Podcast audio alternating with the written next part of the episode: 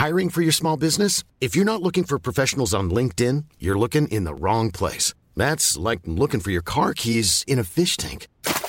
LinkedIn helps you hire professionals you can't find anywhere else, even those who aren't actively searching for a new job but might be open to the perfect role. In a given month, over 70% of LinkedIn users don't even visit other leading job sites. So start looking in the right place. With LinkedIn, you can hire professionals like a professional. Post your free job on linkedin.com slash people today.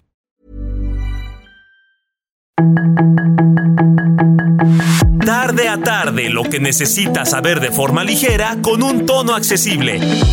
Solórzano, el referente informativo.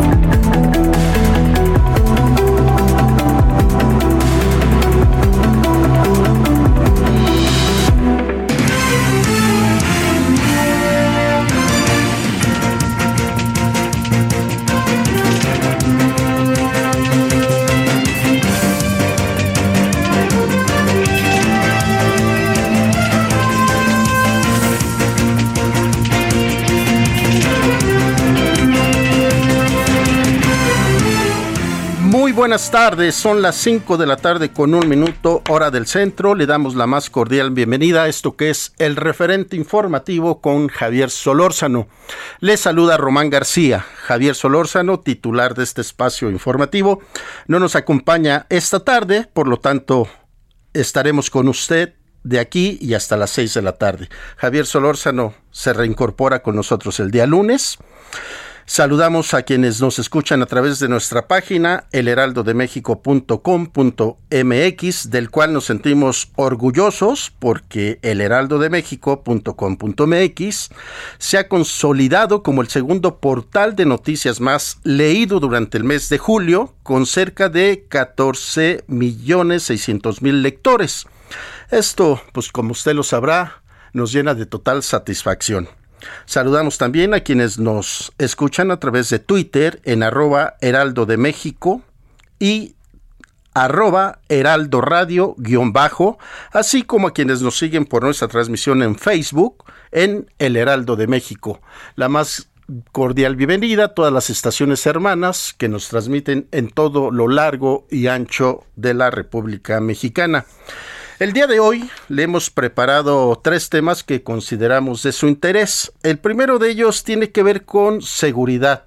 Esta semana particularmente, lo que fue el día martes 26, elementos de la Secretaría de Seguridad Ciudadana decomisaron más de una tonelada 500 kilos de cocaína que se dirigía al barrio de Tepito. El decomiso tiene un valor de 400 millones de pesos que se duplicaría su valor en territorio americano porque presumiblemente tendría como destino final la ciudad de Los Ángeles, California. La droga ingresó vía marítima procedente de Colombia y fue desembarcada en el en Puerto Escondido, Oaxaca. Ese es uno de los temas que va ligado al siguiente. También ese mismo martes, martes 26 de esta semana, el ejército detuvo a 37 presuntos sicarios. Esto allá en el municipio de Hidalgo, en Michoacán. Esto pertenece a la región de Zitácuaro. Entonces son temas que consideramos le pueden ser de su interés. Tendremos algún especialista para hablar del tema. Otra de los temas que nos llama la atención es que el día de mañana, martes 30, se conmemora el Día Mundial contra la Trata de Personas. Ahí le van unos datos que le van a servir. El 51% de las víctimas de este delito son niñas, niños y adolescentes. ¿Cómo operan estas mafias para que usted caiga en sus redes? La principal forma para capturar a víctimas es a través de ofertas de empleo, de participación directa de algún familiar o familiares y otras con promesas de ayuda, que particularmente siempre es económica, y otra más, el, enamoramiento. Ahí ya sabe usted, ¿no? Vamos a vernos, cae uno en sus redes y acaba siendo secuestrado, desaparecido y cayendo en el término de trata de personas. Y finalmente, Terminal 2 del Aeropuerto Internacional de la Ciudad de México. Se dice que el 2020 el gobierno federal ordenó la elaboración de estudios de preinversión de daños estructurales en las terminales 1 y 2 con un presupuesto más de 166 millones de pesos. El presidente Andrés Manuel López Obrador informó que se modernizará esta terminal para evitar, y así lo dijo de manera textual, evitar una catástrofe. Ya le estaremos dando el detalle de cada uno de estos temas. 5 de la tarde, con 5 minutos en la hora del centro, le ofrecemos un resumen de lo más importante al momento. La información de último momento en el referente informativo. La Comisión Federal para la Protección contra Riesgos Sanitarios, la COFEPRIS, alerta sobre la existencia de distribuidores irregulares de medicamentos y emite una alta directiva sanitaria sobre los controles que deben aplicar los establecimientos dedicados a este giro para evitar el ingreso de insumos ilícitos en la cadena de suministros. Como resultado de estos hallazgos, la COFEPRIS presenta la plataforma de distribuidores irregulares de medicamentos, donde personas, establecimientos o instituciones interesadas podrán consultar antes de adquirir medicamentos una lista de las empresas identificadas como posiblemente irregulares. El presidente Andrés Manuel López Obrador firmó un decreto para reforzar las acciones del gobierno federal ante la falta de agua en Nuevo León y así garantizar su abasto en la entidad hasta por 10 años en coordinación con las autoridades locales. Ricardo Monreal, coordinador de la mayoría en el Senado, anunció que no participará en el proceso de selección de consejeras y consejeros que realizará Morena este sábado y domingo para elegir a los consejeros estatales, quienes a su vez determinarán quién será el próximo dirigente del partido. Más de 300 activistas y organizaciones solicitan a la Fiscalía General de la República atraer las investigaciones por la muerte de Luz Raquel Padilla, quemada viva en Zapopan el pasado 16 de julio. Organizaciones y activistas muestran su desacuerdo con la forma en la que la Fiscalía de Jalisco ha llevado las investigaciones y como se informó sobre los resultados en la conferencia de prensa el pasado martes 26 de julio. México exhortó hoy al secretario general de la Organización de las Naciones Unidas, Antonio Guterres, a darle continuidad a los acuerdos alcanzados el 22 de julio en Estambul entre Ucrania y Rusia. México hizo un llamado a respetar el derecho internacional humanitario sin excepciones y reconoció el esfuerzo que ha significado para Ucrania y Rusia lograr los acuerdos suscritos en Estambul. La economía mexicana sumó dos trimestres de crecimiento, pues en abril-junio avanza 1.0% con respecto al periodo anterior inmediato, resultado que fue impulsado por el sector comercio y servicios y la industria, informó el Instituto Nacional de Estadística y Geografía. De acuerdo con la estimación oportuna, el Producto Interno Bruto del país aumentó 1.9% en comparación con el segundo trimestre del año pasado. La Secretaría de Salud de la Ciudad de México informó que la próxima semana se aplicará la vacuna contra coronavirus a los niños que tengan 8 años cumplidos de todas las alcaldías capitalinas. Puebla registró sus primeros dos casos de viruela del mono, los cuales fueron confirmados por el Instituto de Diagnóstico y Referencia Epidemiológico Federal. El secretario de Salud del Estado aclaró que ambos pacientes fueron hospitalizados, pero que ahora se encuentran en su casa, con seguimiento y cerco epidemiológico ya que están en una fase no grave. El ministro de Sanidad de España informó el viernes la primera muerte relacionada con la viruela del mono en el país, el primer fallecimiento conocido en Europa y el segundo fuera de África en el curso del actual brote. De igual manera, Brasil reveló la primera muerte relacionada con esta enfermedad fuera del continente africano. En Soriana, compra uno y lleva el segundo al 70% de descuento en todo Colgate, Caprice, Optims, Palmolive, Speed Stick y Estefano o Crest, Oral B y Pro. Soriana, la de todos los mexicanos. Válido en bucal, deos, jabones, shampoos y picadores. Agosto 1. Aplican restricciones. Válido solo en Hiper y Super.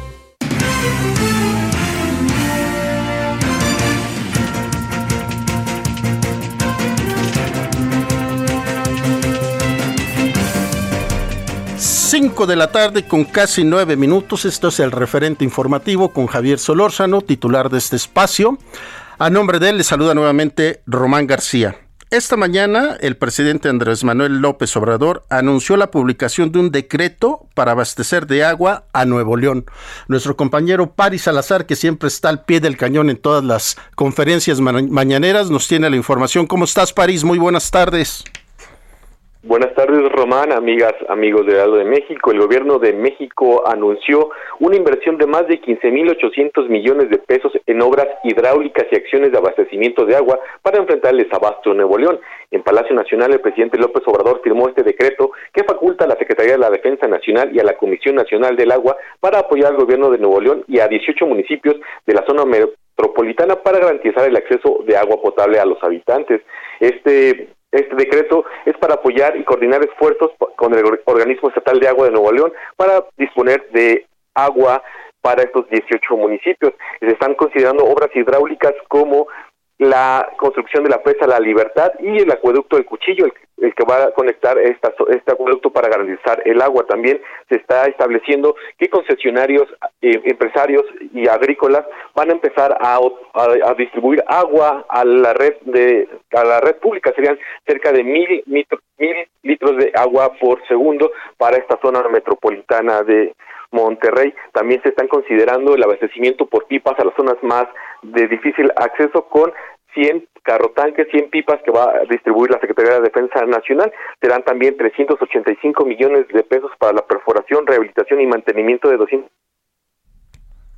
garantizar el abasto de agua. El presidente López Obrador dijo que estas obras van a garantizar agua para los próximos 8 a 10 años y que le tocará a los siguientes gobiernos hacer inversiones más grandes para que se solucione totalmente el problema de desabasto de agua en la entidad. También el secretario de Gobernación, Adán Augusto López, ha advertido que el próximo estado que podría enfrentar una sequía podría ser Guanajuato, por lo que también ya están viendo acciones para aminorar las posibles sequía el próximo año en Guanajuato.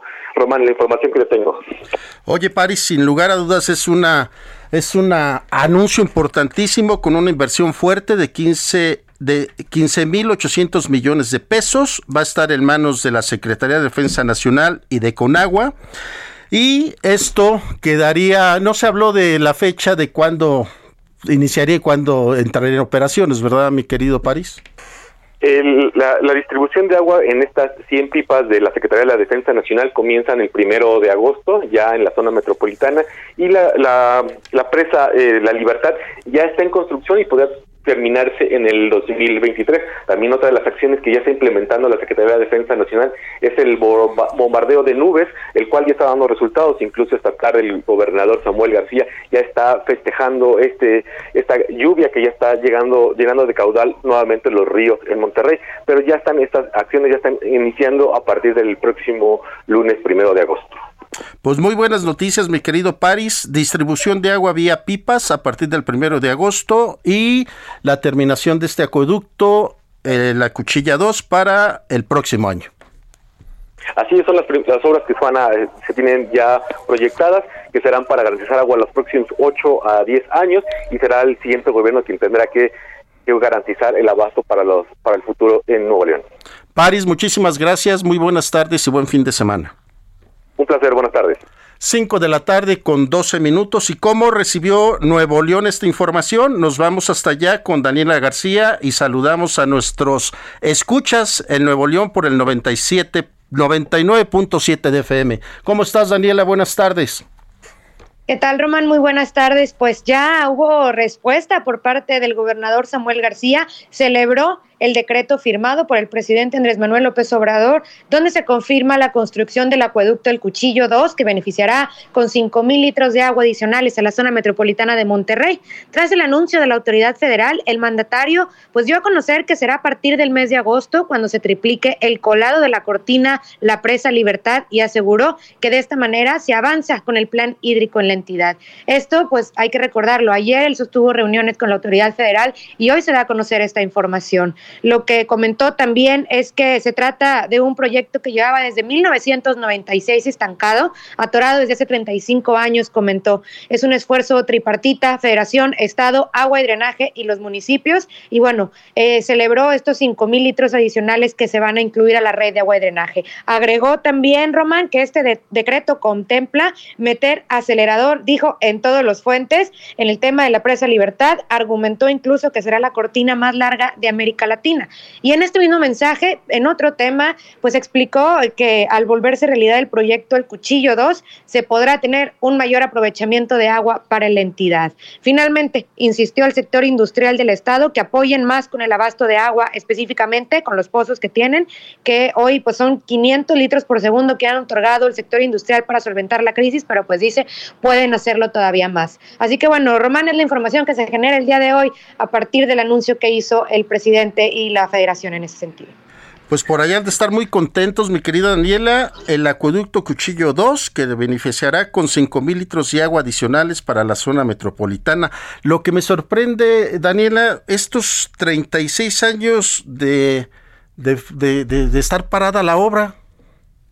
Sí, eh, Román, el proyecto, el acueducto del cuchillo, existe ya el cuchillo 1 desde hace más de 30 años, siempre fue el plan de que se, se hiciera un segundo acueducto para agilizar traer agua a la zona metropolitana desde dicha presa. Sin embargo, eh, fue un proyecto que eh, existe desde el gobierno de Sócrates Rizo. Sin embargo, se paró dicho proyecto durante bastantes años y finalmente, hoy por hoy, pues deciden regresarlo, eh, reactivar este proyecto y ahora sí hacerlo una realidad. Este acueducto va a pasar a un costado del que ya existe, prácticamente es la misma línea, eh, no hay que hacer tantos trámites burocráticos, sí lo que comenta la autoridad es el permiso y obviamente por pues, los recursos que al parecer pues ya está esto. Es cuestión nada más de tiempo para que pueda beneficiarse con estos 5 mil litros extras de agua.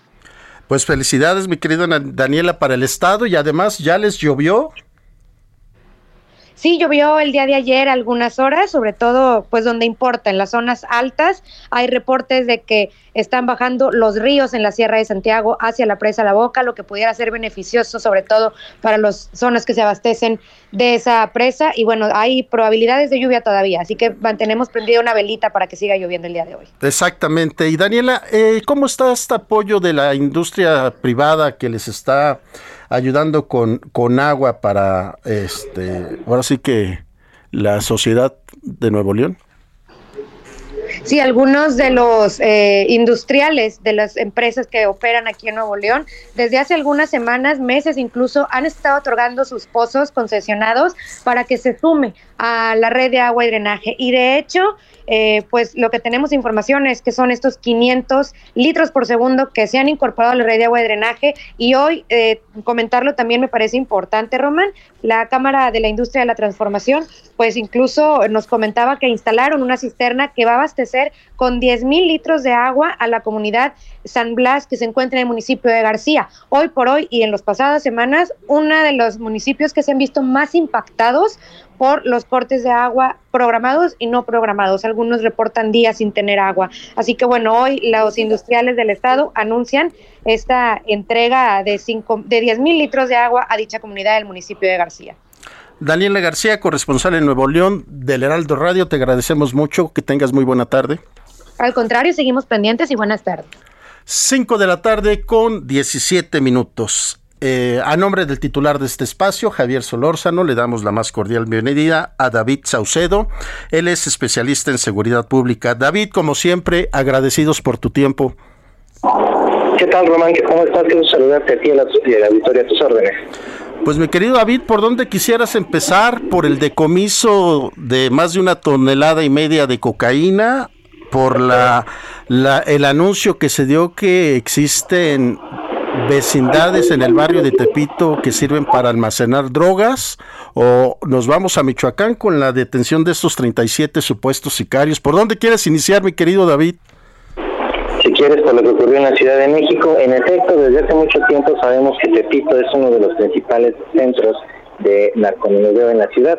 Eh, de hecho, es del barrio de la ciudad que le da nombre a un cártel, a una organización criminal que se generó, se creó a raíz de una fusión que hubo de distintas familias que se dedicaban a la venta de drogas al menudeo.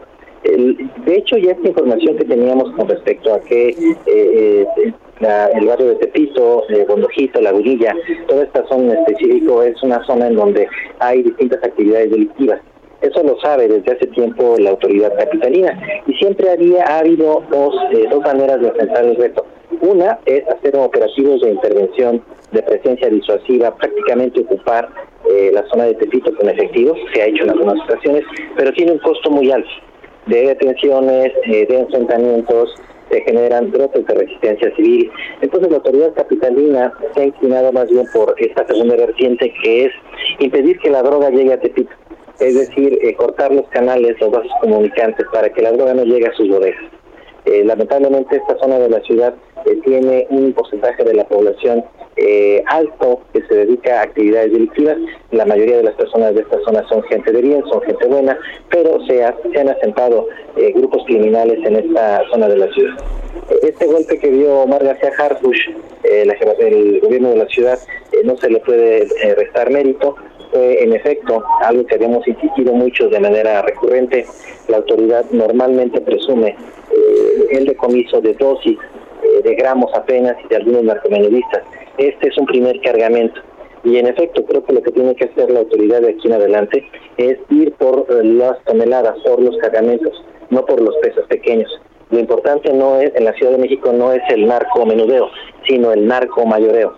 Y me parece que este cambio de enfoque eh, es, muy positivo y ojalá se persevere en este en este intento. Eh, es muy probable que este cargamento pertenezca al cártel Sinaloa en función de eh, la identidad de las personas que fueron capturadas durante el operativo. me pesa decirlo, pero sin duda se trata de un golpe importante a dicho cártel que va a provocar una reacción de esta parte, de parte de esta organización criminal. Híjole, David, con esto, cuando dices va a haber una reacción de por sí, el enfrentamiento entre los cárteles en lo que eh, al territorio del país se refiere, ha dejado muchísimas muertes y demasiada sangre. Sí, yo creo que se va a mantener esta misma tónica, Román. Lamentablemente es algo que hemos visto a lo largo de este último año. Eh, el, crimen organizado sí reacciona frente a operativos de este nivel. Normalmente vemos por estatus de narco frente a cinco, cuatro o cinco cosas distintas. La captura de narcotraficantes de alto perfil, eh, el decomiso de cargamentos importantes, eh, la, la la salida de jefes policíacos coludidos con ellos, eh, los cambios que hay al interior de organizaciones rivales y la intervención de la DEA en procesos de extradición de jefes criminales. Normalmente el narco sí reacciona el narco de alto perfil reacciona frente a cualquiera de estos cinco temas que te acabo de mencionar. Ahora David Saucedo, especialista en temas de seguridad, esto podríamos calificarlo como un trabajo de inteligencia como bien lo dices, ya entre el gobierno de la Ciudad de México, el gobierno federal y organismos como la DEA, y podríamos esperar que después de este se puedan presentar otros decomisos? Yo esperaría que así fuera. Entiendo perfectamente que hay resistencias al interior del país con respecto a la participación de la DEA en tareas de seguridad pública, pero a mí me parece evidente que eh, la mayoría de las capturas de narcotraficantes importantes de los últimos años se dieron en una sinergia con la DEA. Entonces me parece que sin ellos va a ser muy complicado eh, debido a la porosidad, a la corrupción que todavía tienen muchas corporaciones de seguridad pública que se pueda llevar eh, avanzar de manera importante en la desarticulación de redes criminales sin la participación de la DEA, de la DEA con todos los excesos que ello implica. Eh, seguramente andan armados en territorio mexicano, seguramente no tienen ningún tipo de control y contrapeso para poder eh, monitorear su accionar el hecho de que la DEA sería obligada a negar su participación en México, sobre todo para evitarle conflictos al presidente Manuel López Obrador, porque un segmento radical de Morena está en contra de cualquier tipo de intervención del gobierno de los Estados Unidos en tareas de seguridad pública en México, por la historia de las relaciones entre México y Estados Unidos. Pero me parece que no habría otra manera eh, de poder enfrentar a estos grupos criminales. Incluso las cárceles mexicanas llamadas de alta, de alta seguridad, ahora lo sabemos, no son, no tienen ese, rango y este nivel.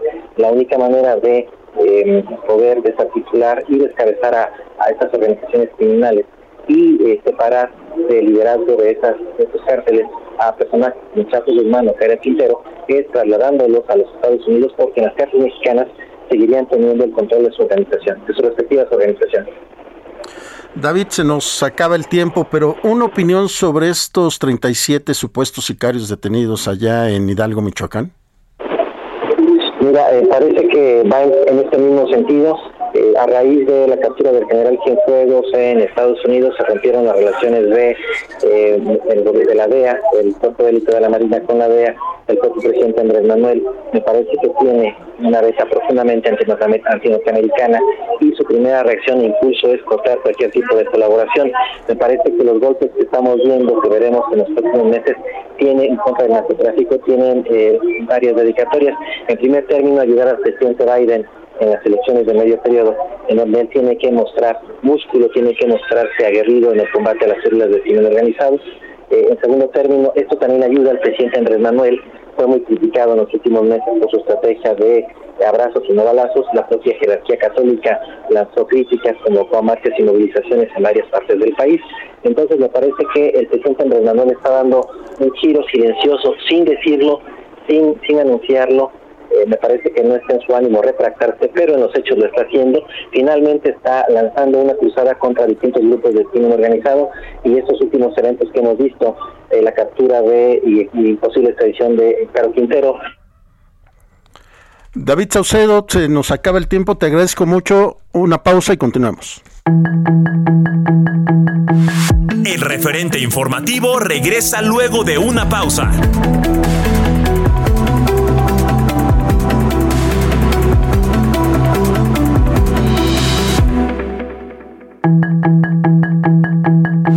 Estamos de regreso con el referente informativo.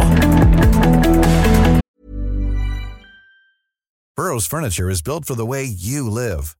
From ensuring easy assembly and disassembly to honoring highly requested new colors for their award-winning seating, they always have their customers in mind. Their modular seating is made out of durable materials to last and grow with you.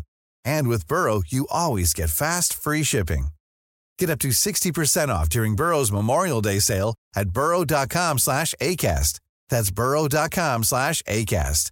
burrow.com slash ACAST.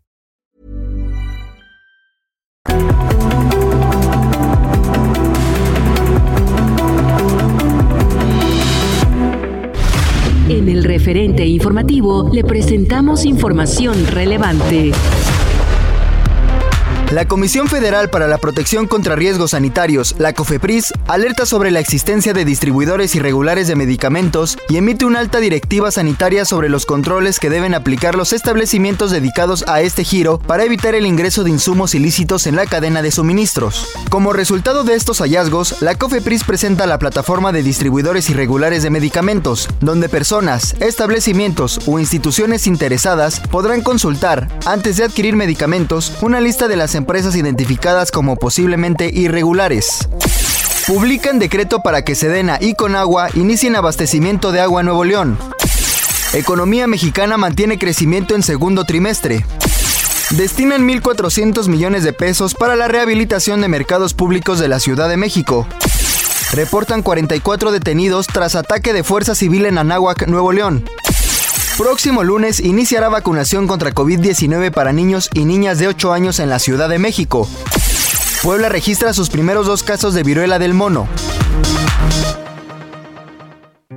En Soriana, compra uno y lleve el segundo al 70% de descuento en todo el arroz y frijol empacado, en todas las catsups, mostazas, chiles envasados y en todos los aceites capullo. Soriana, la de todos los mexicanos. Agosto 1, aplican restricciones, excepto Precisísimo y Verde Valle. Válido solo en Soriana Hiper y Super.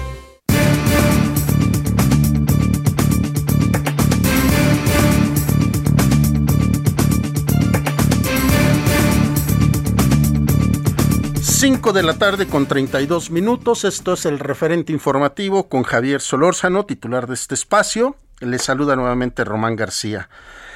El día de mañana se conmemora el Día Mundial contra la Trata de Personas. Salvador Guerrero Chiprés presentó su reporte anual Trata de Personas, Riesgos tras la pandemia, enero 2021, junio 2022 y informó que el 51% de las víctimas de este delito son niñas, niñas, niñas, niños y adolescentes. Le hemos pedido justamente a Salvador Guerrero Chiprés, presidente del Consejo Ciudadano para la Seguridad y Justicia de la Ciudad de México, que nos tome una llamada y está con usted y con nosotros. Muy buenas tardes, Salvador, te saludo con gusto. Eh, el gusto es mío, Román. Saludo a tu audiencia y Buen viernes.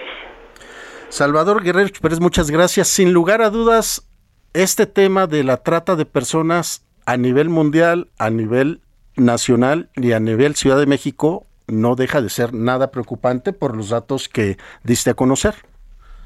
Bueno, sí, y hay algunos hallazgos. Tú mencionaste uno de ellos y es el hecho de que de los 3.338 reportes que recibimos aquí en el Consejo Ciudadano, nos llaman de todo el país, pues eh, tenemos la evidencia de que el 55% de las víctimas son menores de edad en otros hallazgos que tienen que ver precisamente con la lógica a la que nos obligó la pandemia y la adaptación de los delincuentes a esa misma pandemia. Por ejemplo, y también la migración, hay que decirlo. En el caso de la pandemia propiamente dicha y el confinamiento, advertimos un desplazamiento delictivo de estos organismos que tratan de enganchar a los más jóvenes, a los más vulnerables a través de redes sociales. En concreto, en el caso de Facebook, advertimos una duplicación del porcentaje de las personas que nos indicaban los intentos de enganche mediante esa plataforma. Con ellos trabajamos, pero advertimos sí que hay un desplazamiento de lo material lo digital también para el enganche de trata. Advertimos también a propósito de la migración, que hay una combinación de riesgos de las personas que son vulnerables, que vienen viajando en estas corrientes migratorias que proceden del sur de nuestro país hacia los Estados Unidos, con las propias lógicas de los organismos delictivos que utilizan a la trata de personas como una forma de delincuencia y de obtención de lucro, depredando sobre las personas. Y también un asunto que te comparto, es la manera en que se combinan ahora, concursan los delitos, como decimos los abogados, de lo que es la trata, los organismos delictivos dedicados al tráfico de drogas o de armas con eh, los que se dedican al fraude, a la extorsión, a la privación ilegal de la libertad y a otros aspectos de la criminalidad que, que se suscitan en todo nuestro continente y en todo el mundo. A fin de cuentas, la trata, como otros delitos que he mencionado, son delitos globales. Son algunos de los hallazgos, Román. Y es como bien lo dice Salvador Guerrero, empezando por la situación de los migrantes, son tan vulnerables que en su desesperación por tratar de cruzar de nuestro país hacia la frontera norte con Estados Unidos, los grupos delictivos llegan, los engañan, pero no, no lo hacen ahora ya de manera personal, sino por las redes sociales, ahora sí lo que decimos las plataformas digitales. Así es, y por ejemplo, nosotros hemos venido identificando en estos 42 meses eh, las principales formas de captación. Una de ellas es la que se plantea el asunto del enamoramiento como una forma de atraer a personas que pueden ser víctimas. La otra es una oferta de vida distinta a través, por ejemplo, de la sugerencia de cambiarse de ciudad porque hay una oportunidad eh, de estudio, por ejemplo. Y la otra, que es la oferta de empleo. Y lo que eh, tenemos como hallazgo en este reporte que estamos compartiendo, y muchísimas gracias Roban por permitirnos decirlo, que la principal forma de captación actualmente es la oferta de empleo falsa. El 35% de los reportes nos indica eso. Y hay que eh, señalar que en el caso de los que son más vulnerables, eh, explotación sexual recupera su espacio como la primera de las 11 modalidades de trata de personas, la más importante en términos numéricos, y esta forma de explotación depreda sobre las niñas de entre 11 y 17 años, particularmente provenientes de medios rurales o suburbanos. Entonces, agrega el asunto de la migración que estás mencionando, Román, y ahí encontrarás que hay una podría yo decir, una doble vulnerabilidad. Entonces, si tú provienes de un medio empobrecido, rural, de El Salvador, de Colombia, de Honduras, de, Guatemala y pasas por aquí, imagínate cómo esa vulnerabilidad se duplica en el contexto de riesgos que hay por este delito que es un delito global. Salvador Guerrero Chiprés, presidente del Consejo Ciudadano para la Seguridad y Justicia de la Ciudad de México. ¿Qué dato tan duro nos acabas de dar? Mujeres de entre 11 y 17 años eh, engañadas para la prostitución, representando un 55.5%. Bueno, en este caso, aquí hay en el vocabulario de quienes observamos este tema la diferenciación. Aquí se habla de explotación sexual. La prostitución como una voluntad individualísima de ejercerla eh, corresponde a otra a otra práctica social. Nosotros identificamos aquí el tema de cómo organismos delictivos prácticamente esclavizan a mujeres a muy jovencitas, desde muy jovencitas, las explotan sexualmente y se apoderan de la voluntad, de su cuerpo, de sus relaciones, de sus documentos, de su teléfono celular y de todas aquellas eh, que podríamos decir son señales que toda la ciudadanía debería percibir y compartir para denunciar y tratar de ir disminuyendo este delito. Quisiera comentarte que tenemos esta línea nacional contra la trata de personas. El Consejo Ciudadano la gestiona, recibimos llamadas de todo el país y hemos recibido también requerimientos de ayuda psicológica y jurídica de otras naciones. Este teléfono que te comparto es una línea telefónica y también un WhatsApp, es el 855 33 es la línea y el chat nacional contra la trata de personas y gracias a la interlocución que tenemos con el gobierno de la Ciudad de México en particular, que es muy eficiente en su respuesta, así como la Secretaría de Seguridad Ciudadana o la Fiscalía General de Justicia, a nivel nacional tenemos una red de amigos, de compañeros, de aliados, que todos estamos comprometidos en el combate a la trata de personas, pero necesitamos la participación ciudadana mediante la denuncia. Salvador Guerrero, repito la línea telefónica 855 33 000. Así es, afirmativo, Román. Y este opera los 365 días del año a las 24 horas. Es correcto, es gratuito. Ahí habemos 117 psicólogas y psicólogos y un 105 abogadas y abogados que estamos eh, atentos precisamente a convertirnos en un eslabón de una cadena nacional de solidaridad y ayuda para que muchas personas escapen a la esclavitud que viven, porque la esclavitud es lo que identifica la trata, la pérdida de control sobre aquello que son nuestros derechos, porque alguien más, básicamente organizaciones delictivas, se han encargado delincuencialmente de desmantelar nuestros derechos. Salvador Guerrero Chiprés, ¿cómo alertar a la sociedad, a los padres de familia, a los jóvenes, a estas niñas eh, que, no, que no llegan a la adolescencia para no caer en estas redes? Sé que la desesperación, a veces la impaciencia o la o, la falta de actividad este, con esto de la pandemia, pues nos hace tener un teléfono celular, una computadora y tener acceso a las redes donde, como bien lo citas desde el principio de esta conversación, pues es donde nos están atrapando, ¿no? A los ciudadanos, a, a todo ciudadano de cualquier parte del mundo. Mira, nosotros en el Consejo Ciudadano, donde hay representación de cúpulas empresariales, de la comunidad judía, la comunidad libanesa, eh, periodistas, activistas, necesitamos un discurso de equilibrio, de comprensión y un modelo de acción específico, que es el que desarrollamos en este Consejo. Entonces, asumimos, por lo tanto, que no solamente es responsabilidad de las autoridades, que por supuesto tienen que mejorar su desempeño, o de los empresarios, o de las instituciones educativas, o de aquellos que hacen trabajo social en territorio, como se dice, sea el campo suburbano o francamente urbano creemos que es indispensable la responsabilidad de las familias. Las familias en cualquier modalidad son parte central de la construcción de valores comunitarios que nos ayuden a supervisar, a hacer crecer, que nos permitan abrazar, que nos permitan responder a todas esas inquietudes que van surgiendo en el curso de la vida, particularmente cuando esta vida está rodeada de carencias o de desafíos sociales en situaciones donde, bueno, pues la población en México, el 50% está en pobreza y un porcentaje importante está en pobreza extrema. Son datos que el propio gobierno tiene y que ha compartido. Entonces, para nosotros creemos lo vital es que la comunidad, la sociedad, las familias, las iglesias, las escuelas sean parte de un esfuerzo de prevención de la trata de personas y cuando esta ocurre de denuncia, de contención y eventualmente que todos contribuyamos a que haya ejemplaridad para que no haya impunidad. Aunque no es nada fácil, Salvador Guerrero, hoy vemos a una sociedad dependiente de un celular, de una red social y que incluso cuando ves que se les olvida en el coche o que salieron de la casa y olvidaron el aparato, entran en un nivel de estrés y de desesperación por tener comunicación con el mundo. Bueno, sí, yo creo que aquí hay algo central y te comento algunos riesgos que ahí estamos reportando en nuestro documento.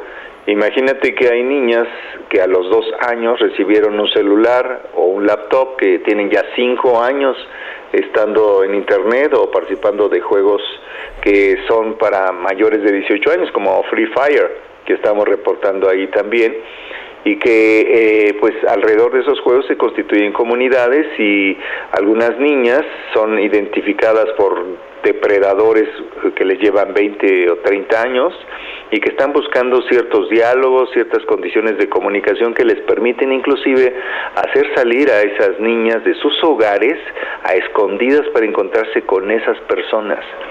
Hay riesgos de abuso, de acoso sexual, de violación y por supuesto de esto que es la esclavitud en su versión, en este caso la predominante, que es la explotación sexual en otra ciudad, inclusive en otro país. Entonces sí hay que contribuir entre todos, desde las escuelas y las familias, desde los medios de comunicación, por eso agradecemos mucho esta entrevista, a que disminuyamos los riesgos y las vulnerabilidades a que estamos expuestos, porque así como es maravilloso el cantidad, la cantidad de eh, opciones de potencia de la individualidad que está en las redes sociales, también hay muchos riesgos y hay que identificarlos y prevenirlos. Salvador Guerrero Chiprés, presidente del Consejo Ciudadano para la Seguridad y Justicia de la Ciudad de México. Ya nos lo estás diciendo, trabajo conjunto, familia, escuelas, eh, gobierno, y sociedad, ciudadanía. Ciudadanía y ciudadanía. Salvador Guerrero, te agradecemos mucho y reiteramos el número de ayuda 855 33 triple cero, el 855 33 triple cero. Es la línea nacional contra la trata, la gestionamos en el Consejo Ciudadano desde la Ciudad de México para todo el país. Muchísimas gracias, Román. A ti, Salvador Guerrero Chiprés, que estés muy bien, muy buenas tardes. Buenas tardes. Solórzano, el referente informativo. En Soriana siempre te llevas más. 30% de descuento en toda la línea blanca, en enseres menores y en departamento de blancos. Sí, 30% de descuento en línea blanca, en seres menores y departamento de blancos. Soriana, la de todos los mexicanos. agosto 1. Aplican restricciones. Válido solo en Hiper y Super.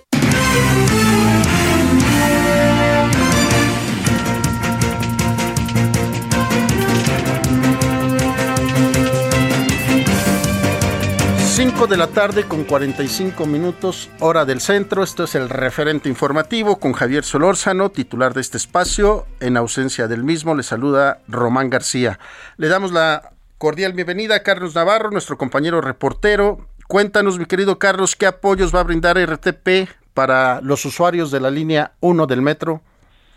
Buenas tardes, Román. Te saludo con gusto a ti, al auditorio, y te comento que ante la suspensión parcial del servicio en la línea 1 del metro, la RTP habilitó una nueva ruta express. Esta brindará, brindará servicio desde la estación Zaragoza a la estación Valderas. Las unidades que ofrecen este servicio de apoyo operarán de lunes a viernes, con un horario de 5.30 a 8.30 horas, justo en la hora pico en esta zona de la capital del país. Esta ruta express no realiza ninguna parada intermedia, por lo que el tiempo de viaje será mejor que el de otras alternativas. Así es que si usted se vio afectado por esta situación de la línea 1 del metro, ya habrá una ruta express que sale de Zaragoza con dirección a Valderas.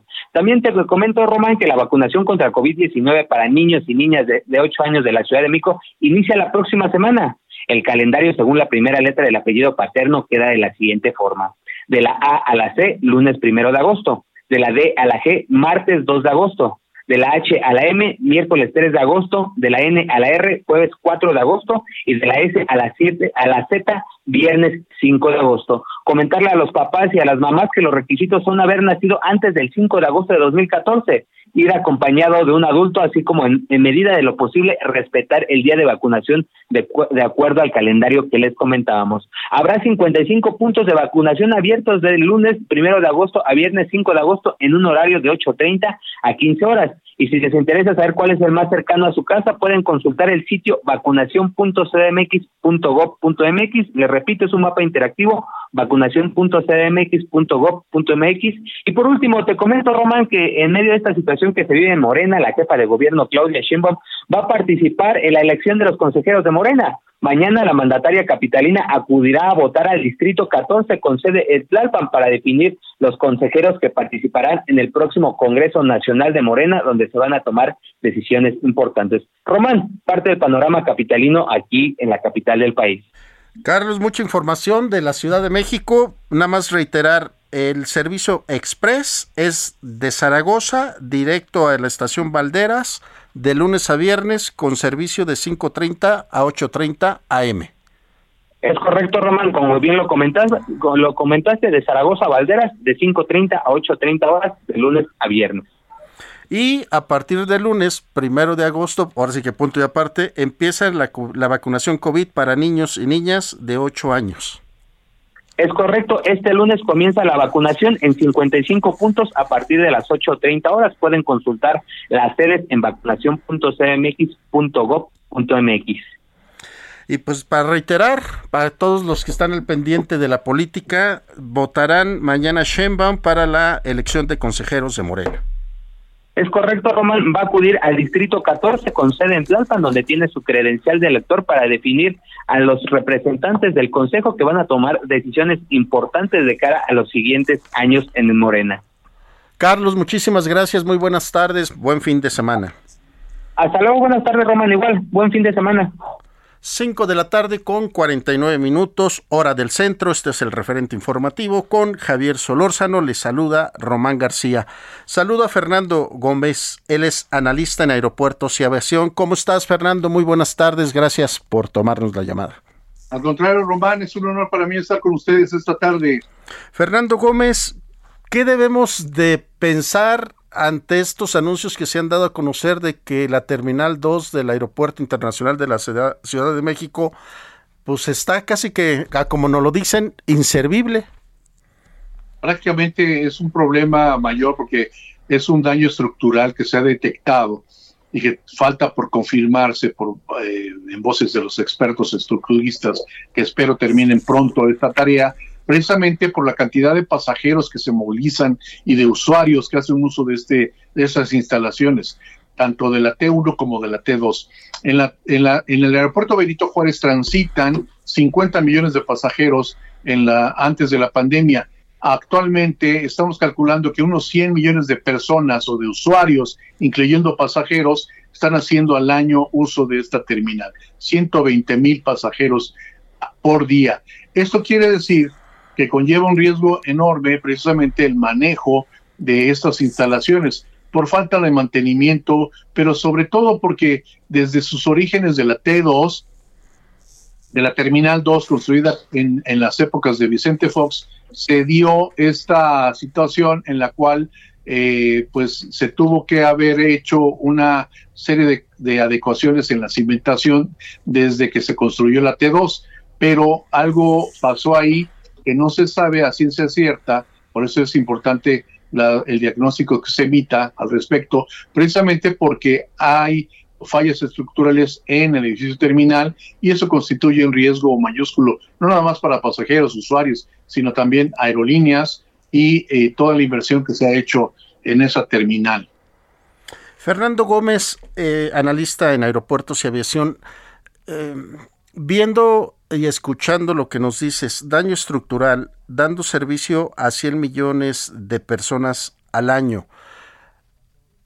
Ahora vamos a ver muchas demoras en los vuelos y particularmente el aeropuerto Felipe Ángeles que no acabamos de ver de que vaya reiterando el, el lenguaje de aviación, que despegue. ¿Qué se puede esperar como país? Mira, que el Felipe Ángeles, que el país se ponga a trabajar y el Felipe Ángeles que hemos criticado, hemos señalado algunas observaciones, puesto que no se inauguró, pero no estando al 100% terminado. Es decir, no estaba al 100, como dijo el presidente. Pero ahora es la oportunidad de continuar con esa culminación de trabajos pendientes, de los cuales queda pendiente la conectividad terrestre entre el Felipe Ángeles y la Ciudad de México, la conectividad del transporte público que se requiere en la zona, Mexibus, Metrobús, etcétera, y la vía ferroviaria que habían prometido entre ambas terminales, además de los almacenes de carga, etcétera, etcétera. Si estuviera, si hubiera estado al 100%, ese aeropuerto ahorita tendría la capacidad suficiente para absorber la mitad de los vuelos que tendrían que destinarse u operarse en otra parte si es que eventualmente se llegara a cerrar la terminal 2. Pero así como están las cosas, pues tendríamos que voltear a ver también a las terminales de Puebla, Toluca, Cuernavaca, Querétaro, para ver de qué forma eh, tratamos de resolver esto. No hay de otra, este Román, no hay de otra. Precisamente hay que contar con lo que eh, hay que usar lo que tenemos y aprovecharlo al máximo, sobre todo en una época en que tampoco hay presupuesto suficiente, ni siquiera para darle mantenimiento adecuado a la principal terminal aérea del país y de lo cual pues ya se empiezan a mostrar evidencias, no nada más en su forma, en su imagen, que afecta mucho al turismo, sino también en el servicio y sobre todo ante el riesgo de pérdida de rutas, pero sobre todo pérdida de confianza y pérdida de seguridad en un tema que debería de ser primordial, como es el manejo de las operaciones aéreas en México y eh, de las 360 mil operaciones que se realizan tan solo en Ciudad de México y de los millones de pasajeros que ya te había señalado, ¿no? Entonces, Fernando Gómez, lo que se necesitaría es inyección de capital en los dos aeropuertos y esta tendría que ser por parte del gobierno federal o se podría buscar inversionistas.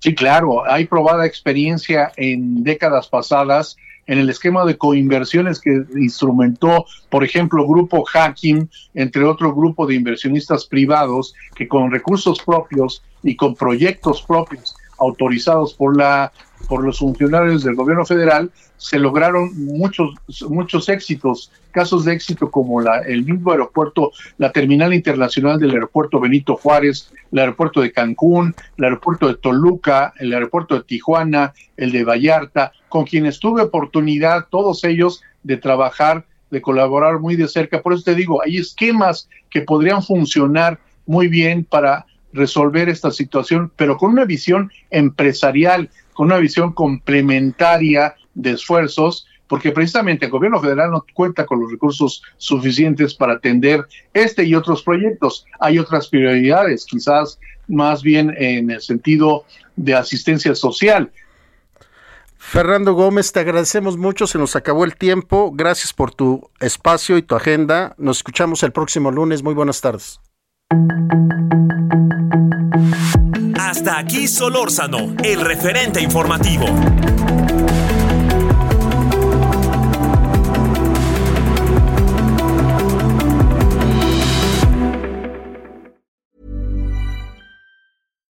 When you make decisions for your company, you look for the no-brainers. And if you have a lot of mailing to do, stamps.com is the ultimate no-brainer. It streamlines your processes to make your business more efficient, which makes you less busy.